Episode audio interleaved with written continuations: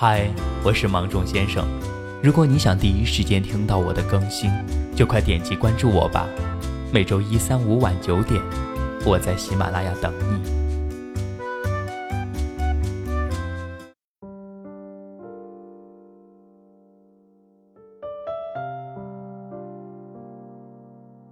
两年前，小六在离开上海的火车上，清空了自己的朋友圈，用三十个小时的车程告别了已经熟悉的环境和已经习惯的爱情，真的特别难。那时候，小六根本不敢想太多的未来，他只顾得上编造一个合适的借口，好向家人解释突然回去的原因，然后尽快找一份普通的工作，重新开始生活。在上海的那几年里，小柳常常哭着给我打电话，说的最多的一句话就是：“我已经习惯了，离开他，我不会再遇到更合适的人了。”可是那个跟小六在一起五年，口口声声说要娶她的男人，早就不适合她了。那个人爱喝酒，爱泡吧，爱辞职旅行。他在嫌小柳不再像以前一样有趣，怨恨小六干涉他应有的自由。五年的时间，并没有让那个男人变得成熟起来，反而把他最不羁的一面完好无损地保留了下来。最后，小六离开，是因为那个男人有了新欢。那个姑娘才刚刚二十岁，和曾经二十岁的小六一样肆无忌惮。她爱玩，爱旅行，却不用像小六一样忙着工作，忙着生存，真是遗憾呀。小六长大了。可是那个属于青春的人，还在青春里，并且永远只属于青春了。有时候，爱情是一条无法回头的分岔路。有的人永远怀着年轻的激情，期待着一段不凡的刻骨铭心；可有的人会渐渐喜欢上生活的烟火气，想把日子过得久一点、慢一点。小六没有永远燃烧的荷尔蒙，他的一心一意，只换回了分道扬镳。关于爱情，小六是真的怕了，所以第一次见到胖子时，小六表现的礼貌而疏远。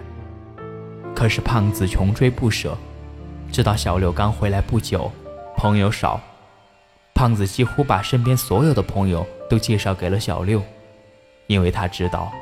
女孩子需要闺蜜，需要陪伴。知道小六找新工作不顺利，胖子就帮小六改简历。找工作比小六还上心。知道小六喜欢猫，胖子在自家客厅装了一面墙的爬架，然后拍照发给小六说：“看，只缺猫了，你想养几只都可以。”因为付出过，所以小六知道。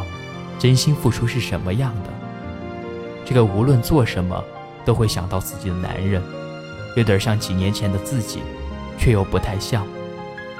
他猜得透小六的心思，知道小六的喜好，读得懂小六的喜怒，但这一切并不是因为他有多么的神通广大，只是因为他爱小六。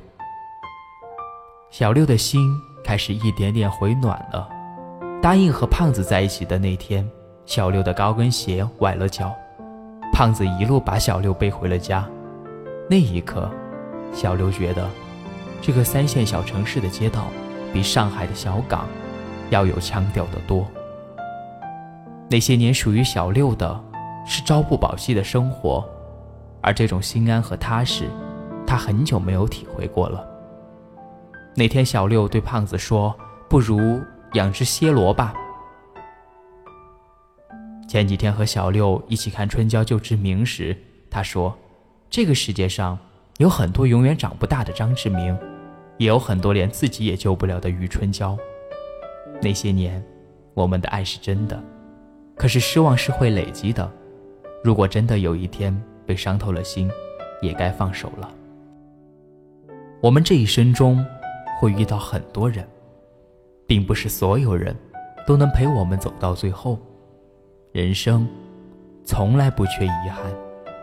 那个你曾经倾其所有去爱的人，可能也只会陪你走那么一小段路。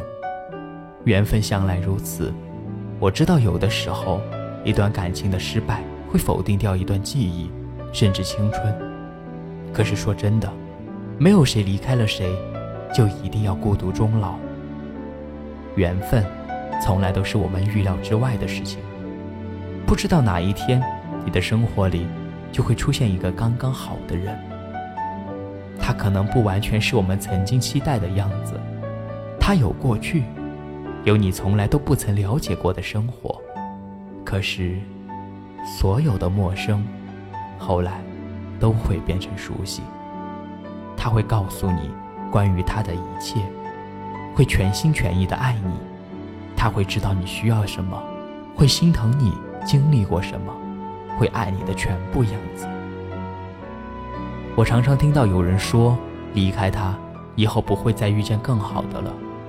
可是，如果两个人之间已经没有了爱情，单靠一段回忆，或是一个人的努力来硬撑，那在一起也不会幸福的。也许，你的生命里的那个盖世英雄还没有出现，也许他真的已经迟到了很久了。可是别怕，他会来的，他值得你等。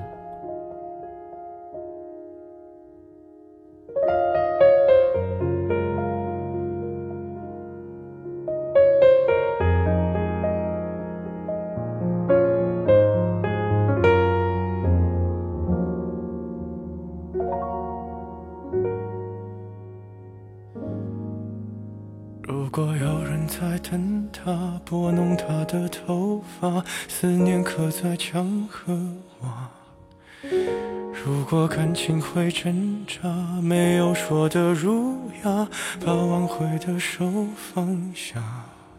镜子里的人说假话，违心的样子，你决定了吗？装聋或者作哑。要不我先说话。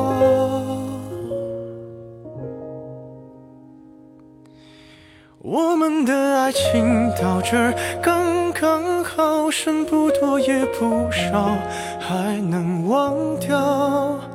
我应该可以把自己照顾好。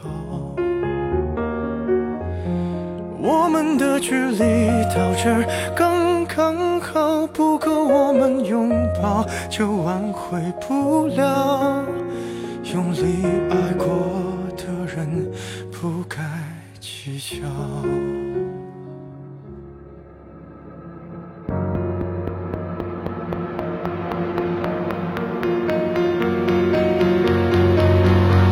是否要逼人起了家，亮出一条伤疤？不堪的根源在是感情会挣扎，没有别的办法，他劝你不如退下。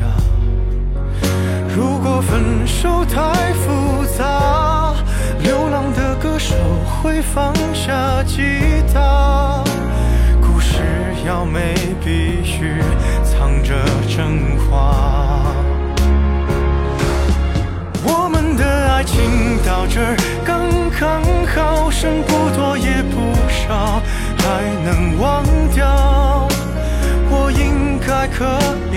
把自己照顾好。我们的距离到这儿刚刚好，不够我们拥抱，就挽回不了。用力爱过的人不该计较，我们的爱情到这刚刚好，再不争也不吵，不必再煎熬。你可以不用记得我的好，我们的流浪到这刚刚好，趁我们还没到。天涯海角，我也不是非要